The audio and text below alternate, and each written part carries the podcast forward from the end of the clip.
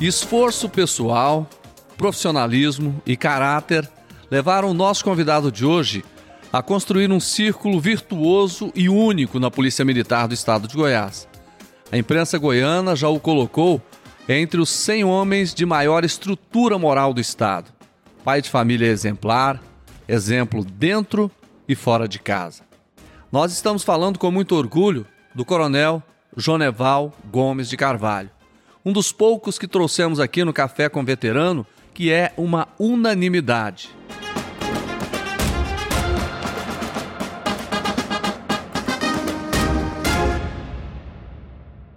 Coronel, tudo bem com o senhor? Tudo bem, Jordevar. Tudo, graças a Deus, estamos bem. Tá Seja bem-vindo. Eu é que agradeço essa oportunidade de estar com vocês aqui hoje, falando um pouco da nossa história. Eu estava esperando o senhor muito vir aqui, porque eu tenho um carinho, um respeito enorme pelo senhor. Muito obrigado, Jordevar. Isso, a recíproca é verdadeira. Ao longo da minha carreira, tive um contato muito grande com você, com Paulo Berengues e tantos outros repórteres que faziam a imprensa de Goiás e fazem a imprensa de Goiás. Tá certo. E nós vamos ter muito o que conversar aqui, com certeza. E eu dou as vindas também ao meu parceiro de entrevista, né? Coronel Ricardo Mendes, né? Ele que dispensa apresentações, sempre está dividindo comigo aqui a apresentação dos episódios do Café com Veterano. Coronel, tudo bem com o senhor? Tudo bem, Jorevá. Não tenha dúvida que para mim, como coronel da Polícia Militar do Estado de Goiás, é uma honra poder estar aqui hoje no podcast com o lendário, né, um ícone da Polícia Militar, Coronel Joneval.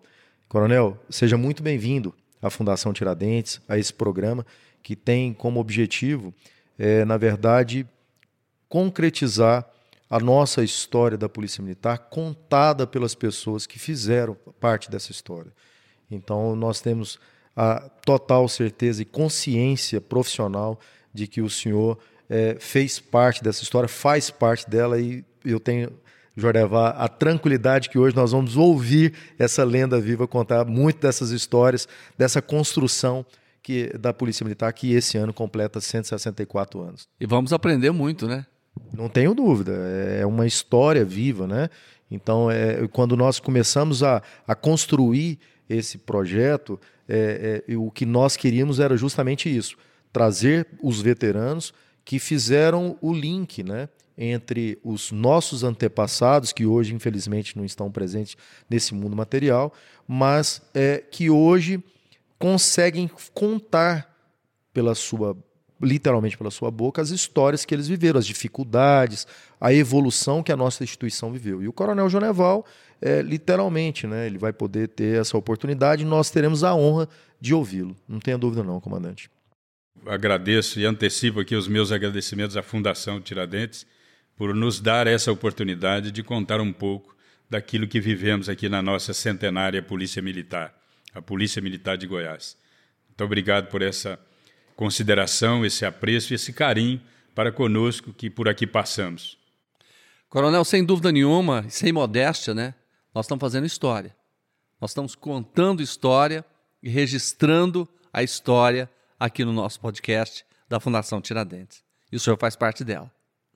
Coronel, é muito impressionante ver que o aspirante que entrou na Polícia Militar em 1970 fechou um ciclo que nenhum outro oficial goiano conseguiu.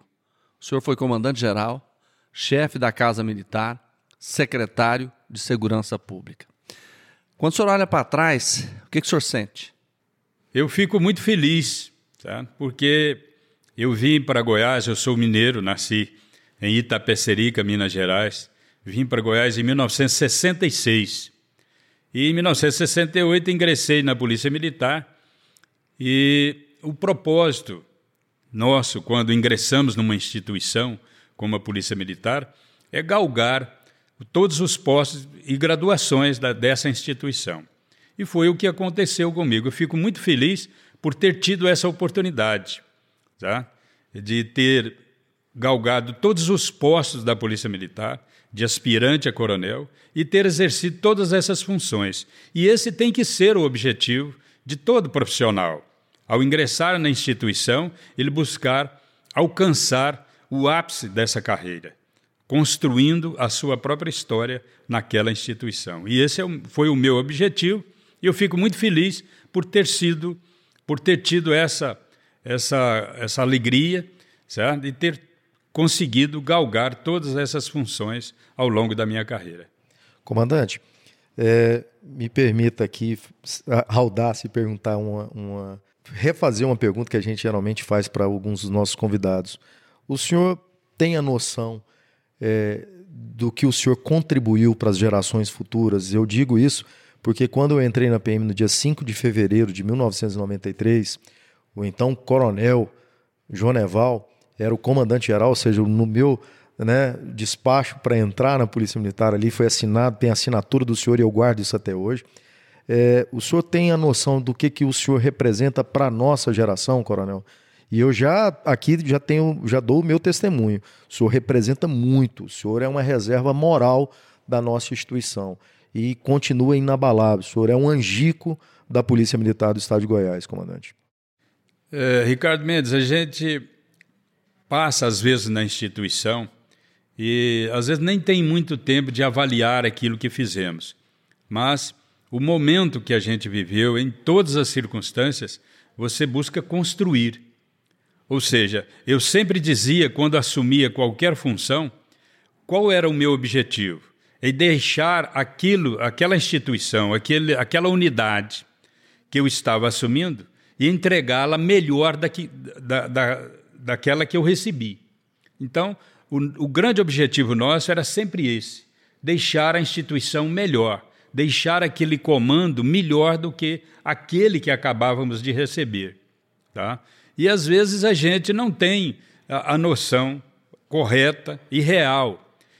Na verdade, os nossos sucessores e, e os nossos antecessores é que conseguem avaliar melhor certo? quem fez, o que fez e o que deixou de legado na instituição. O que, o que eu poderia dizer é que toda vez em todas as circunstâncias que assumi qualquer função na instituição, eu sempre busquei realizar um trabalho que pudesse realmente dignificar o cargo que eu estava exercendo. E foi assim que eu conduzi todos os, em todos os momentos os comandos, os diversos comandos que assumi na instituição. É, é verdade que a gente avalia aqui agora à margem do caminho, à beira da estrada, como eu costumo dizer, né?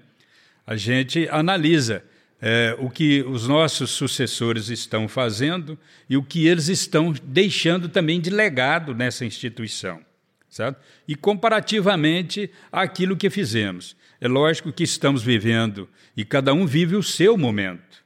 E, às vezes, as circunstâncias são diferentes. Elas divergem e, às vezes, dificultam mais ou facilitam o trabalho de cada um. O coronel, a, a, instituição é muito importante quando a gente vê que ela cresce, né? que ela passa a produzir é, bons frutos né? e que traga um melhor resultado para a sociedade. A Polícia Militar tem um papel fundamental nisso. O senhor plantou uma semente, né? quando o senhor esteve lá e ocupou esses três cargos muito importantes. O que, que o senhor considera que foi fundamental no trabalho do senhor para fazer com que a Polícia Militar crescesse e chegasse até o nível que está hoje, de uma forma tão importante em relação à questão brasileira, porque hoje a Polícia Militar de Goiás ela é referência no Brasil. No meu tempo, às vezes as coisas é, é, andavam de uma, de uma forma diferente. Nós tínhamos um efetivo maior. O grande problema, o grande, o grande é, alvo nosso era realmente o um trabalho é, a ser feito na comunidade. Então, nosso grande objetivo era realmente termos um efetivo que pudesse responder às necessidades da sociedade, daquela comunidade onde o policial militar estivesse prestando serviço. E essa era a nossa grande preocupação, é que a polícia militar tivesse condições de realizar um trabalho à altura das necessidades da comunidade, no combate à criminalidade, sobretudo a ação preventiva da, da instituição. Porque a Polícia Militar, ela é, na verdade, o trabalho dela deve ser mais preventivo do que propriamente de, de combate à criminalidade, é prevenir para que o crime não ocorra. E essa era a grande preocupação nossa dentro da nossa instituição. Esse trabalho era feito de forma preventiva, porque o que nos interessa não nos interessa que o crime ocorra. O principal é evitarmos que o crime ocorra o tanto quanto possível, para que a sociedade não pague um preço maior por termos sido é, negligentes ou não termos tido condições de cumprir bem a nossa missão. Coronel, é, o senhor, na época de, de tenente ou capitão, o senhor foi fazer um curso na Marinha, né? E aí o senhor foi fazer o curso de técnica de ensino. Isso já foi um quebra, uma quebra de paradigmas na época do senhor, não tenha dúvida disso. Eu queria que o senhor comentasse sobre esse curso, o que, que o senhor trouxe de inovação para a polícia com esse curso de técnica de ensino realizado na Marinha Brasileira. É, eu fiz em, em um curso de, de, técnica de ensino é, na Marinha do Brasil, é, no Rio de Janeiro. E o nosso grande objetivo, naquela época eu trabalhava na academia, eu era professor, era instrutor tá?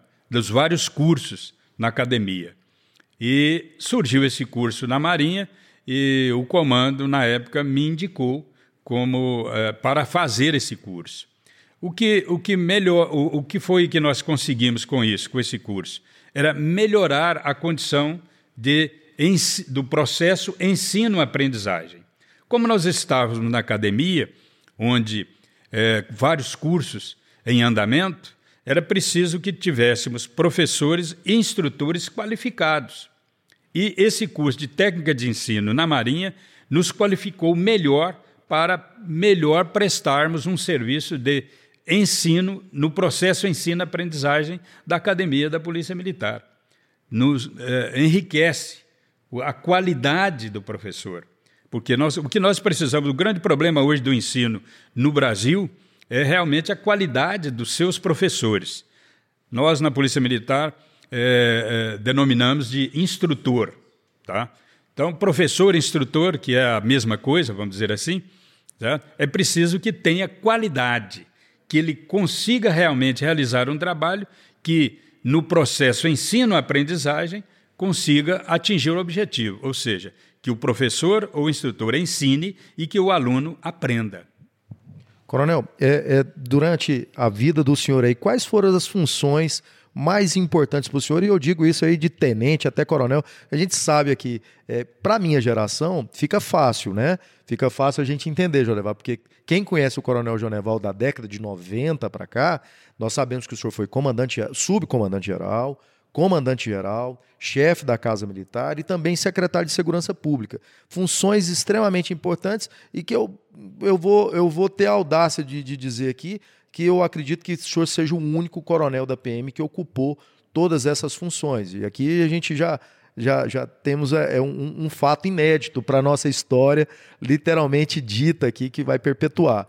Mas eu queria que o senhor falasse também das funções do senhor lá de aspirante, que o senhor deve ter ido para algum interior, trabalhado aqui durante a madrugada aqui em Goiânia, o tenente Joneval, do capitão, o que que é, das funções ali que o senhor realmente, literalmente, combateu o crime, é, fazendo a prevenção da criminalidade aqui na capital, onde o senhor trabalhou. É, na verdade, todas as funções que exercemos ao longo da nossa carreira, elas são dignificantes. Ela é, nos enche de orgulho, vamos dizer assim. Tá? É, eu lembro que eu, aspirante, em 1970, é, talvez o segundo ou terceiro serviço meu como oficial de dia no, na, na, academia, no CFA antigo, hoje Academia da Polícia Militar, é, mataram um, um, sargento nosso aqui em, em, em Teresópolis, um, um sargento da banda, de música, foi assassinado e eu, como oficial de dia, aspirante, é, fui determinado de ir é, verificar esse caso.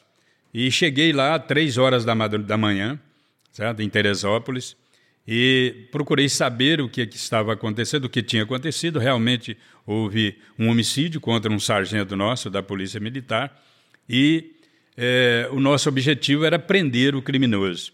Certo? E esse fato eu estou relatando aqui porque é, são aqueles fatos que marcam a vida da gente. Eu, aspirante, novo, 20 anos de idade, 21 anos de idade, certo? sem é, trabalhando basicamente internamente, e começa a carreira da gente, certo? de combate à criminalidade. Eu fui para Teresópolis, é, busquei saber quem era o assassino, o, o homicida, certo? e procurei saber onde é que ele morava. Cheguei três horas, quatro horas da manhã na porta da casa dele, bati na porta, fui recebido pela mãe desse rapaz que assassinou o sargento, perguntei se ele estava lá, porque ele havia cometido esse crime. A mãe disse que ele não estava. Eu disse que não acreditava, mas eu não poderia entrar no, no, na residência dela, porque na lei não permitia, mas que eu ia aguardar ali até o dia amanhecer, tá? Para que eu pudesse verificar. Cercamos a casa, o rapaz tentou ainda, antes de o dia clarear, sair da residência e acabou caindo nos braços de dois soldados que estavam na porta dos fundos. Tá? Então, isso marca bastante a vida da gente. Mas, ao longo da carreira, nós, eh, as funções que eu exerci, como, por exemplo, comandante do primeiro batalhão, unidade, Ricardo Mendes, uma, uma com 1.300 né? policiais militares. 1.300 policiais. Eu comandei o primeiro batalhão. Tá? E uh, fui chefe do Estado-Maior também da Polícia Militar e comandante do CPC, certo? que também foi uma função Passou muito pela importante. Academia, certo? Comandante da academia, comandante da, academia. Da, da Polícia Militar. Certo? E uh, a gente, ao longo da, da carreira, eh, todas as funções eh, nos traz uma recordação. Cada uma delas traz uma recordação particular, vamos dizer assim. Certo? E que hoje a gente eh, consegue, às vezes, eh, lembrar do que realmente o que passamos ali, certo? de dificuldades e realmente de, de realizações que nos trouxeram muito orgulho.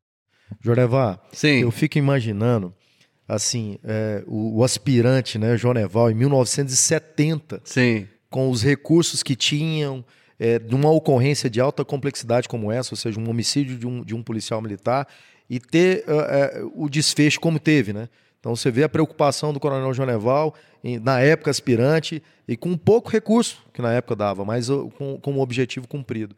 E, e, e a sua análise também, talvez aí como jornalista, deve ser a mesma minha, né?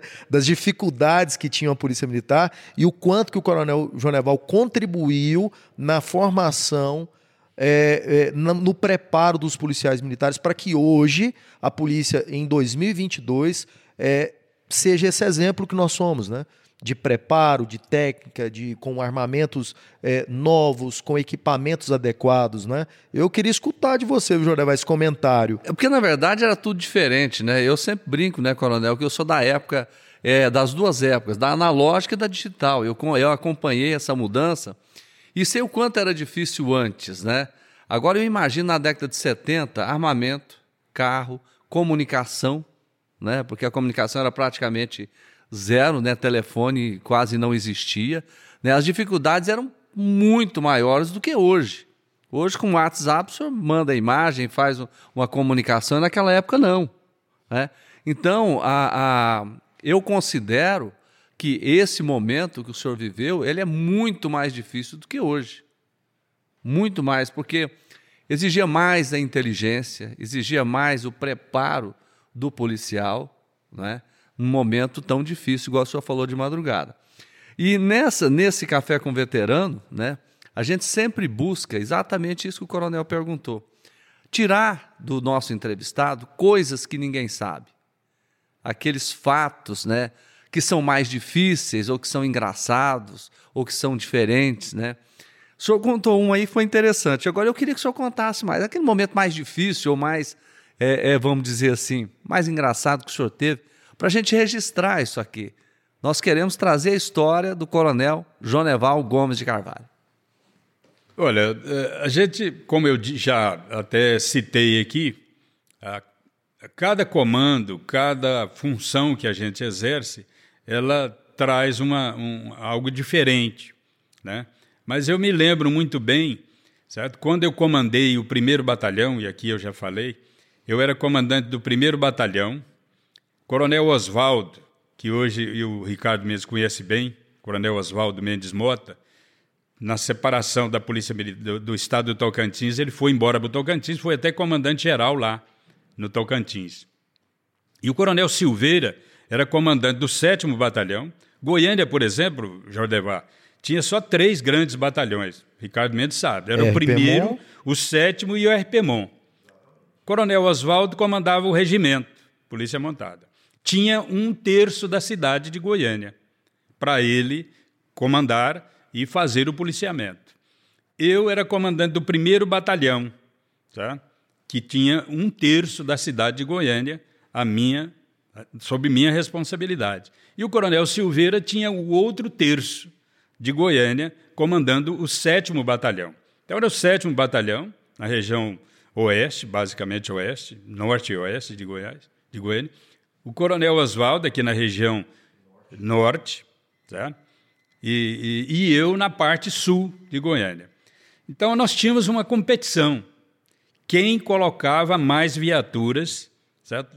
para iniciar o serviço. Tá? E aí era aquela competição. Um, um, colocava 20, o outro 23, o outro 22, e todo mundo querendo ocupar aquele espaço. O comandante do policiamento da capital era muito exigente, coronel Wilson Mendes Pereira, que o Ricardo Mendes também conhece muito bem. Um pai grande do, oficial. Pai, saudoso é. Coronel Wilson, é. pai, pai do, do, do Major do Tenente Coronel Welson. Isso, pai do Tenente Coronel Welson. Certo? Uma pessoa muito boa, um grande profissional, certo? que infelizmente não está conosco mais. Mas a nossa disputa era essa.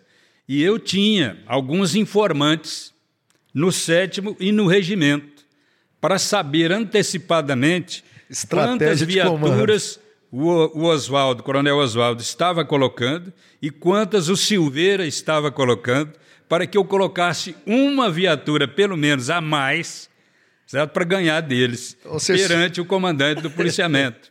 certo? Coronel Brito, Carlos Vieira de Brito, era, era aspirante, segundo tenente, lá no primeiro batalhão, e era o chefe de transporte.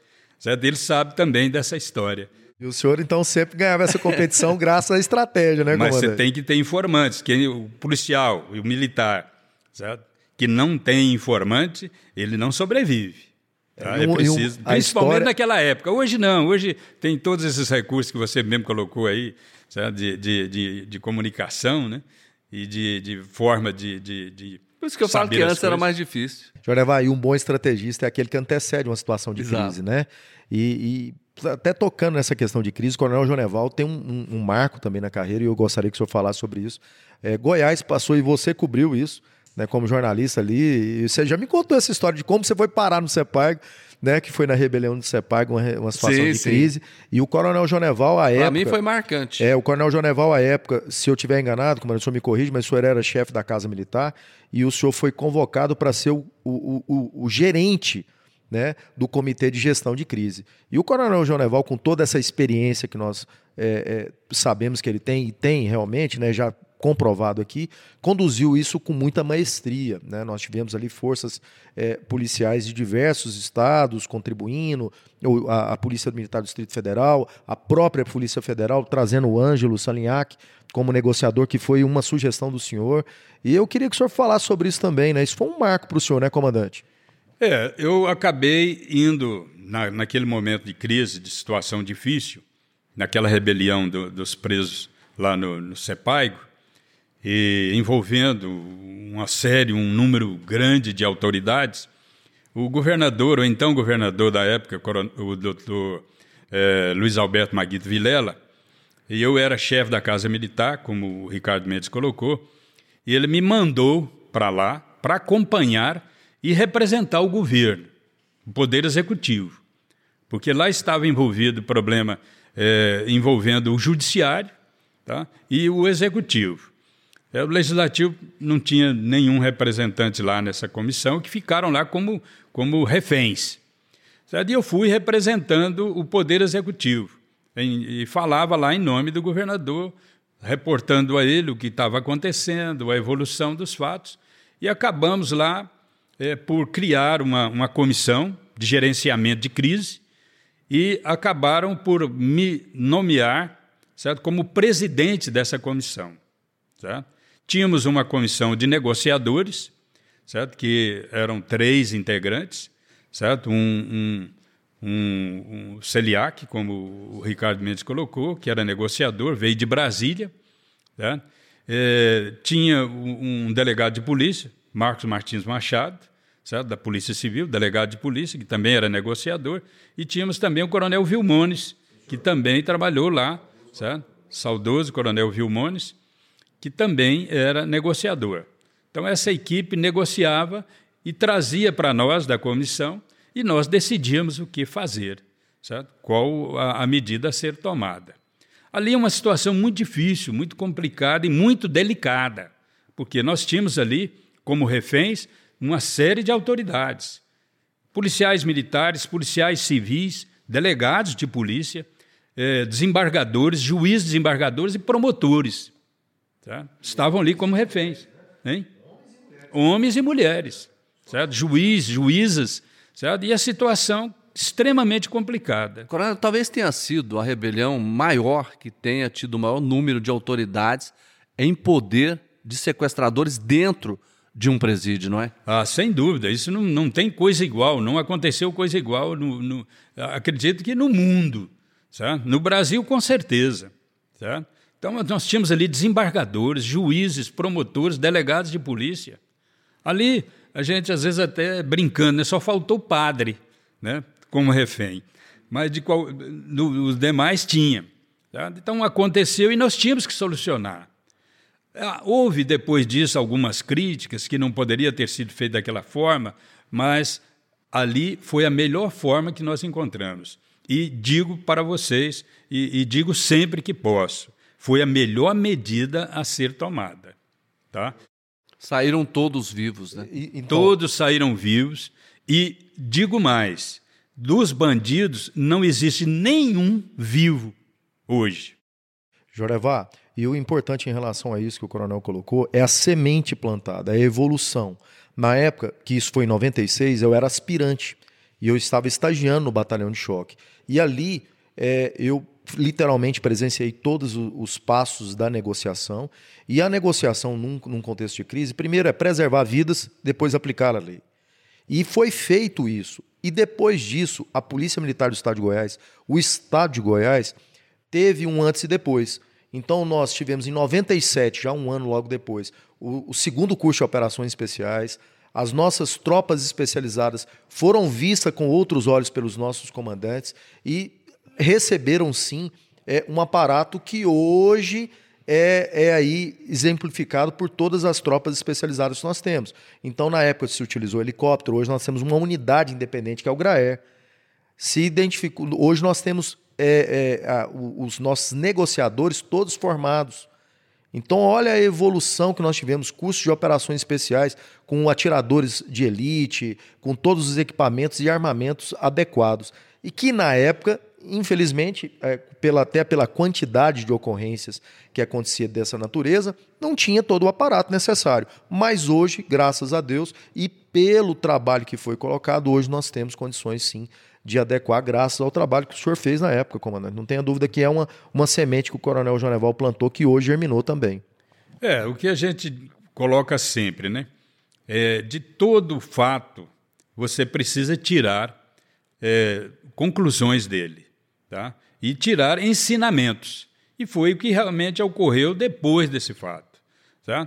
Quer dizer, é, não repetir determinados atos que contribuíram para que aquilo ocorresse. E, por outro lado, nos aperfeiçoarmos, nos prepararmos para amanhã não ocorrer da mesma forma. E tenhamos condições de solucionar da melhor forma possível. Jorevá, e nós temos pessoas também que colaboraram com tudo esse histórico e que mandaram depoimentos aí também, viu? É.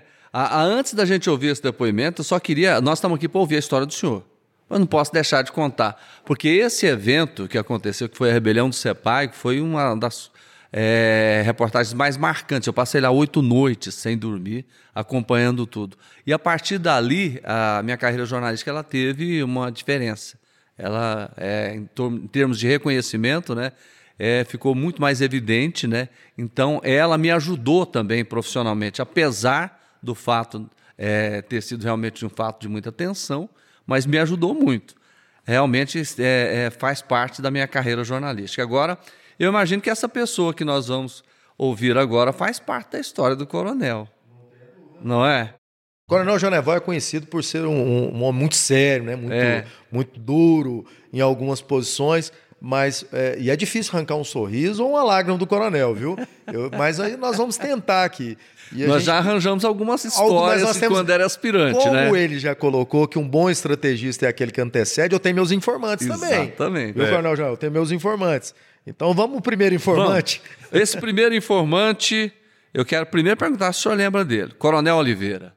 Sim, Coronel Oliveira, meu compadre. É? Meu compadre Oliveira. E ele disse é. que não vai deixar a gente mentir aqui hoje, não. Mandou um recado pro senhor aqui. Posso mandar aqui? Pode colocar. Então, vamos lá. Fico honrado por ter sido convidado para participar desse trabalho. Dizer para o senhor que é uma satisfação muito grande falar sobre o canal Jodeval. Eu tenho por ele um respeito muito grande, reconhecimento ao seu profissional.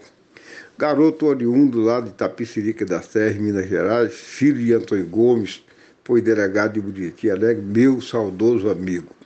O coronel General engrossou na Polícia Militar, como todos nós, na academia, e através do seu esforço pessoal, do seu profissionalismo, do seu caráter, se tornou, em breve tempo, comandante-geral, chefe da Casa Militar, secretário de Segurança Pública, o que para mim é fato inédito até então, nós não tínhamos nenhum coronel, nenhum oficial que percorresse esse ciclo completo.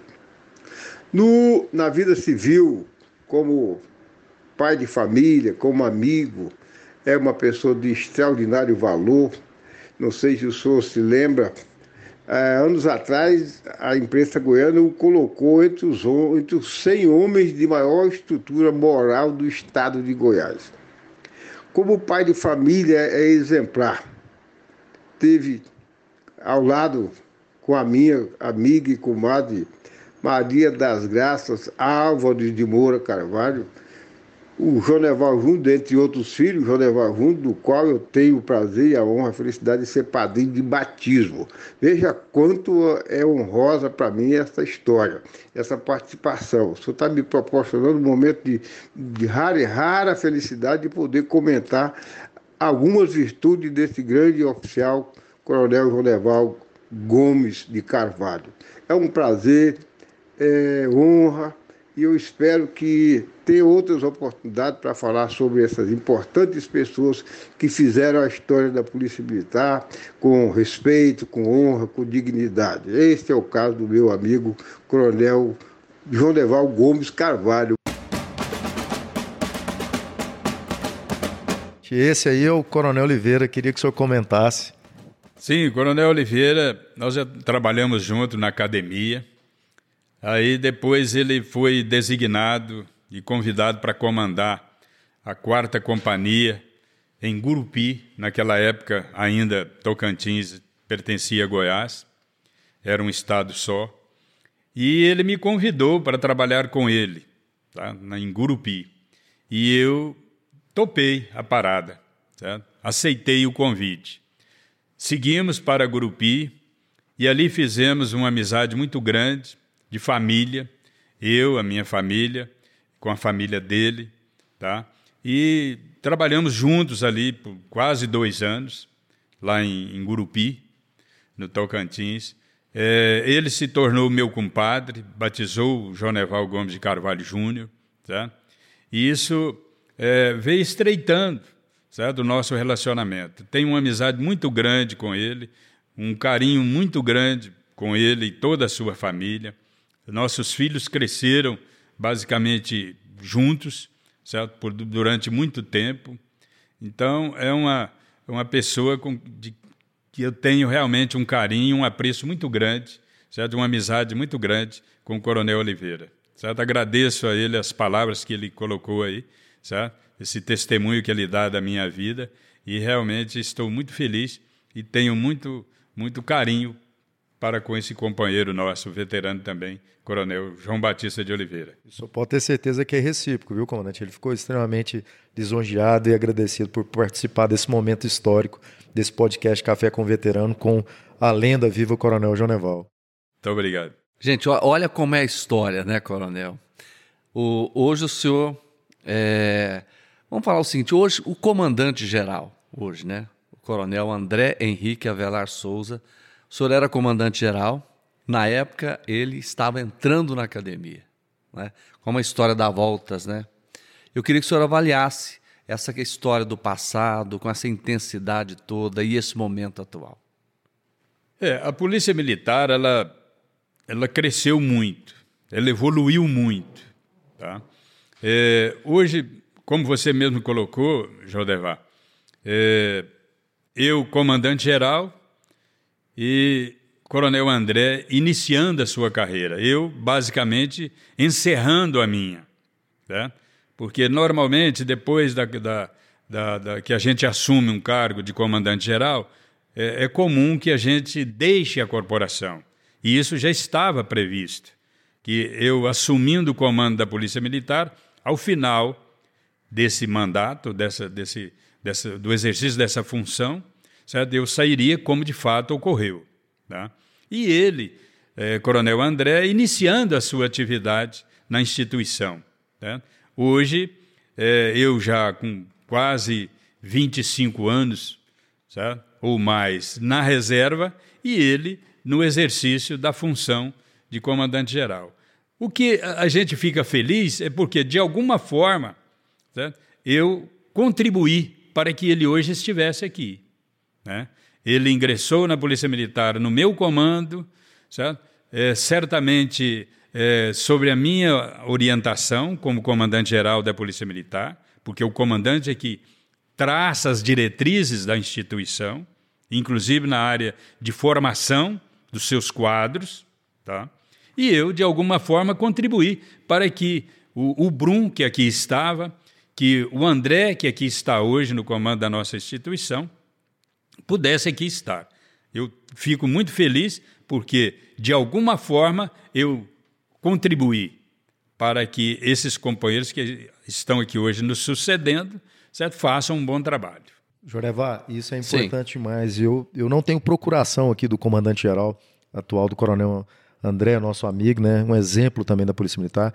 Eu falo muito isso, é, que o André também é um dos, dos poucos que tem, que nós consideramos como uma reserva moral, pelo perfil do coronel André, né? Mas, é, mesmo assim, eu tenho certeza absoluta que ele vai me habilitar a dizer o que eu vou falar aqui, coronel. O senhor, sem sombra de dúvidas, o senhor colaborou, contribuiu e muito para a nossa geração. Eu tenho certeza absoluta, tanto como o senhor colocou para o Coronel Brum, que era o comandante-geral, que hoje é secretário de Estado também, secretário de Segurança Pública, assim como o senhor em outrora, hoje para o Coronel André, a, a sentar na cadeira aonde o senhor sentou, não tenha dúvida que é uma questão de honra, comandante. E eu aqui agradeço em nome de toda essa geração da década de 90, pelo que o Coronel Joneval contribuiu para a nossa formação. Eu tenho, eu tenho que registrar isso aqui, viu, Jordevar? Muito obrigado, comandante. Muito obrigado mesmo. O senhor falou várias vezes a palavra contribuição, né? Quer dizer, o senhor contribuiu com muitas pessoas e com certeza muitas pessoas contribuíram com o senhor. Não é isso? O senhor nasceu aonde? Eu nasci em Itapecerica, Minas Gerais, oeste de Minas, mais ou menos 180 quilômetros de Belo Horizonte. O senhor veio para cá com que idade? Eu vim para Goiás com 16 anos. Eu, em 1966, eu desembarquei em Buriti Alegre, aqui no sul de Goiás, da terra do Marrone, né, que vocês conhecem bem. Ao lado da certo? minha querida Morrinhos. Isso, pertinho de Morrinhos ali, da sua querida Morrinhos. É, Morrinhos, pertence à Grande Buriti, né? É verdade. É. Aí, aí e... ficou uma briga de gigante, né? Eu ia falar isso, mas ele é, falou antes, não, não, vou contestar o coronel. Mas eu né? já falei para você, ele já, já te deu a dica aqui que tem uns informantes, tem. que antecipa a situação. Né? Tá vendo? O senhor casou com quantos anos? Eu casei com 22 anos de idade. 22 tá? anos. Com a dona Graça? É, Maria das Graças Álvares de Moura Carvalho. Ela nasceu em São Domingos, a bela São Domingos, né? Não sei se vocês conhecem. Eu conheço. No Nordeste goiano. Você tem um lago muito bonito. É a, a região da Terra Ronca, né? Com belíssimas grutas, certo? cachoeiras, certo? E ela morava aqui, estudava aqui em Goiânia. E acabei conhecendo. Ela foi minha professora, né? eu costumo dizer. Ela foi meu professora de datilografia. Pois Mas é. Mas tempo que tinha escola de datilografia, né? Hoje não tem mais isso. Mas eu fiz. Eu fiz. Eu também sou antigo. Mas eu falei a palavra contribuição para chegar nesse momento, né? Tantas pessoas que o senhor contribuiu para que elas melhorassem, estão onde estão, graças ao senhor também. E eu tenho certeza que a dona Graça contribui muito com o senhor. Sem dúvida. Muito. E ela tem um depoimento para o senhor. Oi, que bom. Vamos ouvir? Eu não sabia.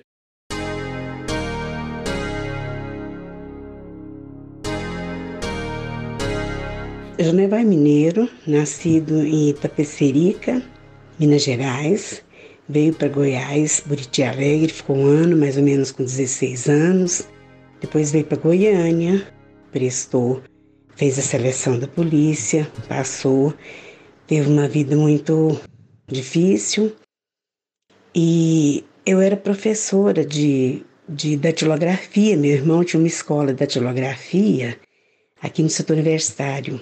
E à noite eu ficava. Ele veio com um primo meu, também que é coronel da polícia, Augusto, e nós nos conhecemos nessa escola, a qual eu era professora dele. E foi paixão. Estudou para mim e falou: se essa menina quiser casar comigo, eu aceito. E começamos a namorar, namoramos um ano, noivamos um ano e casamos. Estamos juntos há 49 anos um casamento sólido, sem, sem muitos problemas.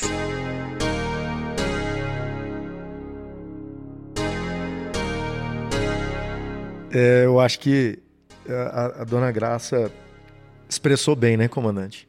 Expressou bem aqui o que, que é o, o papel é, de uma mulher ao lado de um homem, né? E eu, Sem dúvida. Né, e a, a, dona Graça realmente, assim como a minha sogra também, a dona Graci, é, teve ao lado do Coronel Valadares, saudoso Coronel Valadares, a gente sabe o quanto que a primeira dama da PM é importante, né, comandante? E eu, eu fico lisonjeado, porque eu conheço a família do senhor, né? Eu sei, é, sou amigo dos filhos do senhor, né? Então eu, eu esse depoimento da Dona Graça também me, me emociona assim como o senhor, viu? Não, sem dúvida. Graça, nós nos conhecemos, como ela colocou aí, no início da década de 70, 72, 71, 72. Casamos em 1973. Certo? Ela é uma grande companheira, sempre me ajudou muito, certo?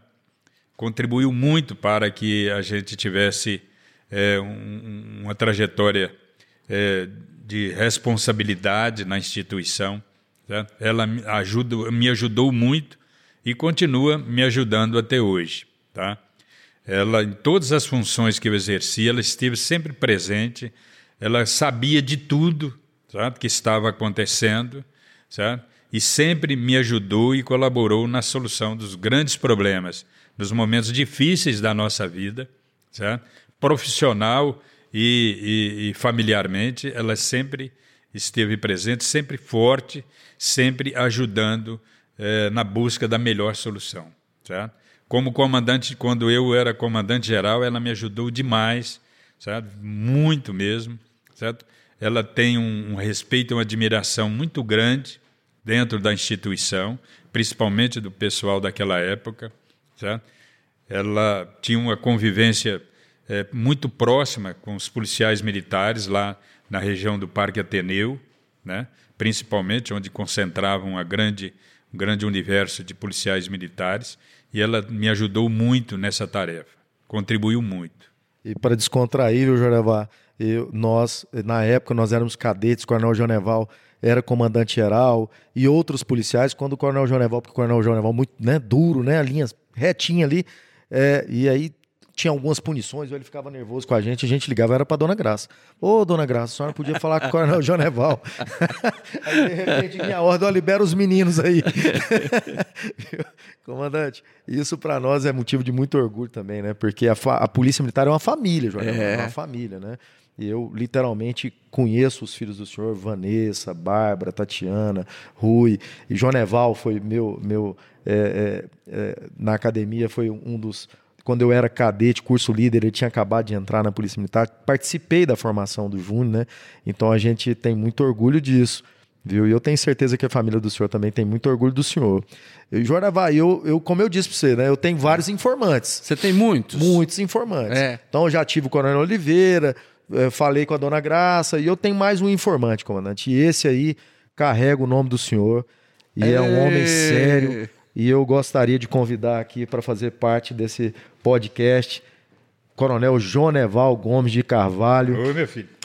Tudo bem? Júnior, essa meu irmão na Polícia Militar, Caveira, Raiado, hoje comandante do CME, e que eu tenho total certeza e absoluta convicção que o orgulho aqui é mútuo do senhor, como coronel da polícia, ser pai de um coronel e como pai, ser pai do Joneval Júnior.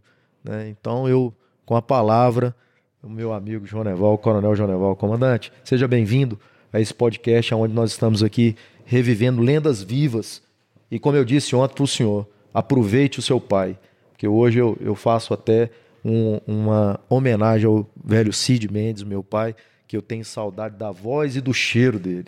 Aproveita o Coronel Joneval, aproveita esse exemplo e com você, meu irmão, a palavra para que você possa expressar o que, que você sente como coronel e como filho. Seja bem-vindo à Fundação Tiradentes, seja bem-vindo ao nosso podcast Café com Veterano. Muito obrigado, meu irmão Caveira 09, é, por nossa amizade que, que me colocou essa numérica e que, que eu tenho de honrar né, como operações especiais. Muito obrigado pelo convite. É, aproveito para te cumprimentar, cumprimento também nosso amigo Jordevar, né? Quase o mesmo nome, né? Joneval, Jordevar, né? Mas Joneval, eu, eu costumo dizer que tenho meu pai, eu, e para não quebrar aí a tradição, meu filho. Né? Então a gente tem que perpetuar, né? É, e agora cumprimentando... É, segundo cumprimento... consta é Faraó 1, Faraó 2, Faraó 3, né? então agora é, é cumprimentar o meu pai, Coronel Joneval. Quanto me emociona né, estar aqui presente, quanto me emociona alcançar o último posto né, da Polícia Militar como coronel e trilhar os passos que meu pai bem me ensinou, bem conduziu. O fardo é pesado. Desde quando ingressei na PM, com 17 anos, né, em 1995, eu já sabia que o fardo era pesado. Mas nem por isso, é, de forma guerreira, eu nem por isso eu descrencei, vamos dizer assim né? E procuro todo instante, pai. As minhas decisões ela têm um peso maior, é, por, pela, pela, pelo meu, pela minha função hoje no Comando de Missões Especiais e pelo nome que eu carrego, né? E carrego mesmo. Né? Me, me disseram quando eu ingressei na PM que eu deveria usar um nome diferente, usar o meu sobrenome, Carvalho, qualquer outra coisa. Desde quando entrei, meu nome é Joneval e eu nunca mudei. Eu, eu, eu procuro é, acrescentar um pouco Joneval Júnior, né? Colocar um JR é, mais à frente, porque quando leio o meu nome, uai, você não é filho do Coronel Joneval, não, sou filho do Coronel Joneval, né, com muito orgulho, tá, pai? E, é, a gente fica muito emocionado em, estar tá aqui, em estar tá presente. É, falei para o senhor semana passada que onde quer que o senhor esteja dentro da PM, né, onde o senhor for convidado, me avisa que eu faço questão de, de acompanhá-lo, né? Faço questão de acompanhá-lo.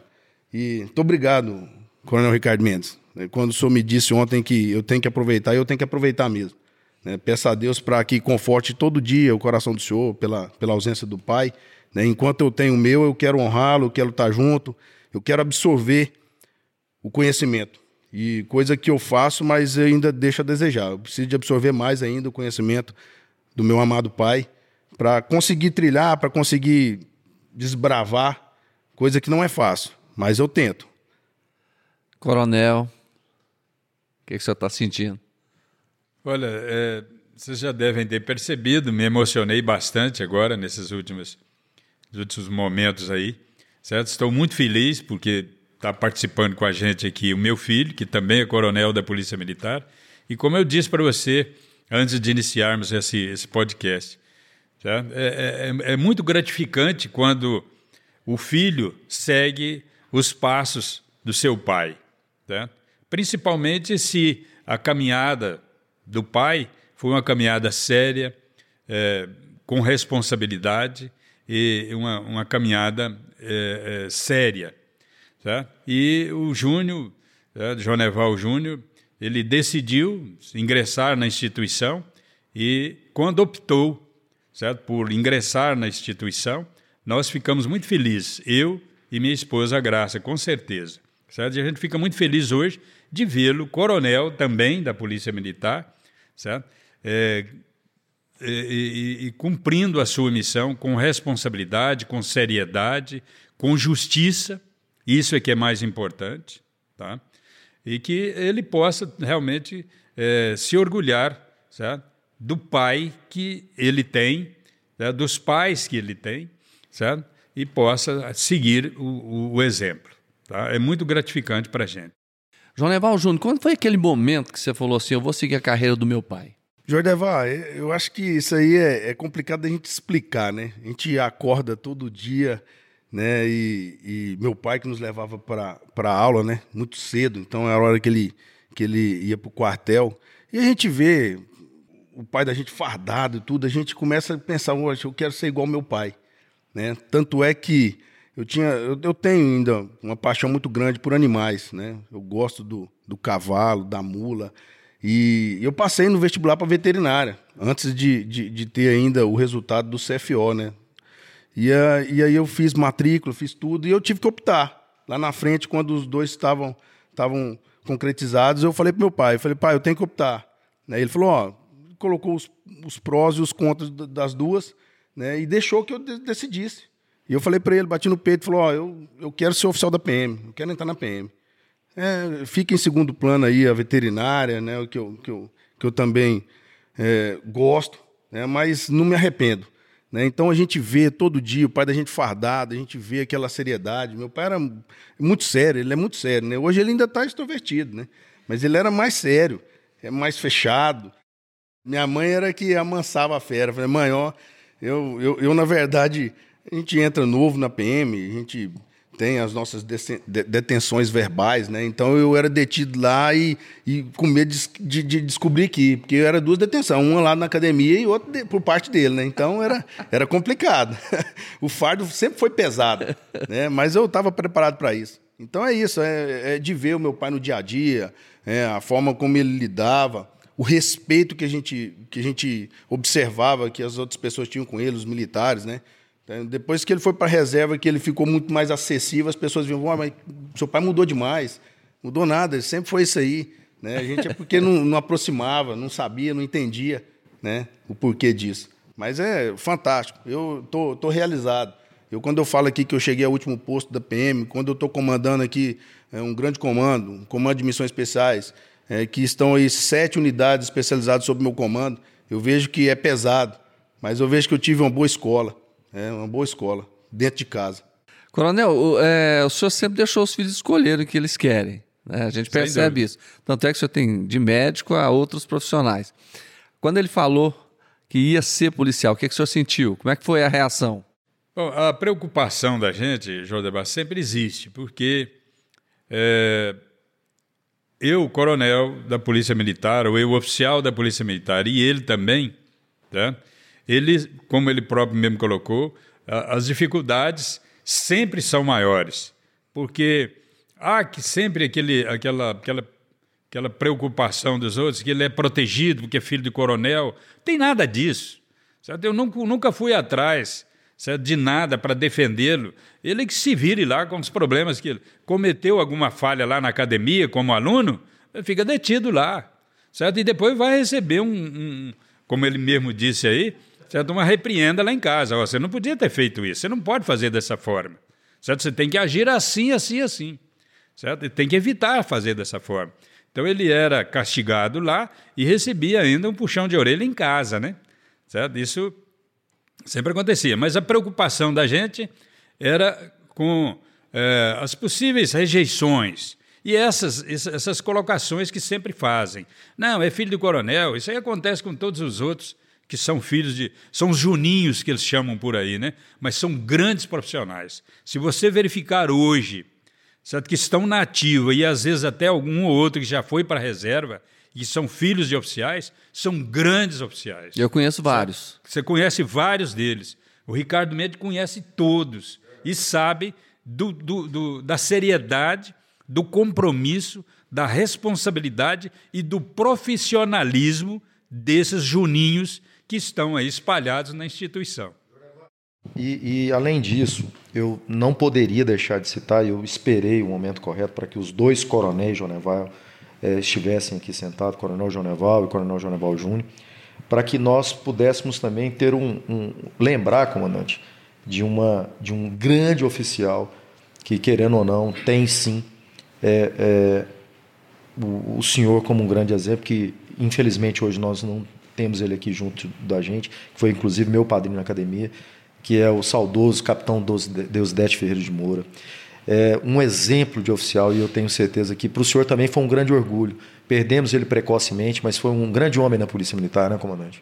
Sem dúvida. O Deusdete Júnior, ele basicamente nós ajudamos ele a, a, ele perdeu o pai muito cedo, tá? muito novo ainda, novinho, certo? Criança ainda, o pai dele faleceu, que é irmão da minha esposa, Deusdete Ferreira de Moura. Certo? Deusdete Ferreira de Moura Júnior, certo? Foi, é, é, criou, foi criado pela mãe, certo? depois veio para Goiânia, prestou o CFO e passou, morou lá em casa durante os dois primeiros anos certo? do CFO. Certo? Depois ele resolveu terminar o curso lá na academia, certo? morando lá na academia mesmo. Certo? E ele era um grande profissional, certo? muito, muito competente. Certo? Realmente foi uma perda muito grande que a gente, que a corporação teve, que a família teve, que todos nós tivemos, vamos dizer assim. Certo? Ele hoje seria, sem dúvida, um coronel, certo? um grande expoente na instituição, um grande profissional, extremamente dedicado à Polícia Militar e só à Polícia Militar mesmo. Certo? Então, infelizmente, ele nos deixou muito cedo, certo? como o pai dele também. Gente, olha, que maravilha, né? Hoje nós vivemos um dia de muita emoção, de muita história, né? Para mim, uma grande realização conversar com o senhor, Coronel Joneval Gomes de Carvalho. Eu agradeço o senhor muito, mas muito mesmo por participar do nosso podcast, faz toda a diferença, que faz uma homenagem com o quadro Café com Veterano. Eu sempre dizia que eu estou esperando o Coronel Joneval, estou esperando ele, porque eu lembro do Coronel Joneval ainda como comandante, com toda a autoridade que tem, na cozinha também, fazendo comida nos encontros na academia. Não sei se o senhor lembra disso. O senhor, Sim. a família toda que era um momento diferenciado, o senhor é diferenciado. Por isso a gente está aqui fazendo essa homenagem. Mas antes eu quero agradecer, Coronel Joneval Júnior. Obrigado. A sua participação aqui enriqueceu demais essa nossa conversa, porque é o frente a frente, né? É aquela troca de experiência e de carinho, de filho com pai. Muito obrigado. Muito obrigado, Jorevar. É, a emoção toma conta. A gente estava ali ansioso por, por esse momento aqui, né? Só de imaginar. Então, fico muito feliz. Muito obrigado pelo convite. Muito obrigado, Coronel Ricardo Mendes. É, amigo de antes de entrar na polícia, né? É, a gente se conhece antes disso, né? Fui trilhando aí e me colocando é, nos lugares certos. Então, eu agradeço de coração o convite, né? principalmente por trazer aqui é, o meu pai, né? Estou por ele, estou por nós e realmente fico muito emocionado. Muito obrigado. E o nosso informante, né, que tem todas as informações, sabe todos os, os meandros da Polícia Militar. Por isso que está aqui, Coronel. Você sabe que ele arranca aquelas coisas lá do fundo, né, que ninguém sabe, mas ele é igual o senhor, né? Tem a informação. Coronel Jure... Ricardo Mendes. Joreva, eu agradeço mais uma vez. Para mim, eu já te disse isso e reitero. Vossa Excelência é, é um ícone né, do jornalismo Obrigado. goiano e é um prazer poder colaborar e, e, escrever essa história que a Polícia Militar tem, esses 164 anos, e ouvir né, essa concretização dessa história por uma pessoa é, da, de uma inigualável estirpe do Coronel Joneval. Coronel, a honra foi minha, muito obrigado por o senhor ter aceitado o convite por o senhor é, é, ter colaborado com a história da Polícia Militar mais uma vez. O senhor contribuiu. O senhor não deixou só um tijolo, não. O senhor já construiu um muro. Né? O senhor tem aqui uma muralha da China literalmente perpetuada na, na, na, na Polícia Militar. Agradeço toda a família do senhor também. Leve o nosso apreço. Viu? Muito obrigado, comandante. Deus abençoe o senhor sempre. Muito obrigado. Muito obrigado, Jordevar. Muito obrigado, Ricardo Mendes. Muito obrigado, meu filho Júnior Coronel Joneval Gomes de Carvalho Júnior. Eu estou muito feliz certo, por estar aqui, me emocionei em alguns momentos, também nos descontraímos em outros. Certo? Com certeza foi muito produtiva essa nossa conversa, esse nosso bate-papo. E eu gostaria de de recebendo essa homenagem, porque é, na verdade, também uma homenagem a mim, a minha pessoa, Coronel Joneval, estender essa homenagem a todos os companheiros veteranos que estão aí à margem do caminho, quando, como costumo dizer, certo? e eh, testemunhando o trabalho que aqueles que aqui estão estão fazendo na nossa instituição e para o nosso povo. Muito obrigado a vocês, estou muito feliz por estar aqui hoje e por ter tido essa oportunidade de trazer um pouco, até mesmo da nossa intimidade, certo? Que às vezes muitos companheiros não, não, não conhecem. Tá? Mas tem muito mais história ainda. Teríamos que ficar aqui é, um, um dia inteiro para contar algumas outras histórias por aí, certo? Que a gente conviveu certo? ao longo dessa carreira. Coronel Joneval Gomes de Carvalho, o senhor tem a nossa gratidão e o nosso respeito. Muito obrigado. Eu que agradeço. Um abraço a todos vocês. Eu sou o jornalista Jordevar Rosa e espero você nas próximas edições do Faz Toda a Diferença, o podcast da Fundação Tiradentes. Você conhece as redes sociais da Fundação Tiradentes? Se você não conhece, nós estamos no Facebook, estamos no Instagram.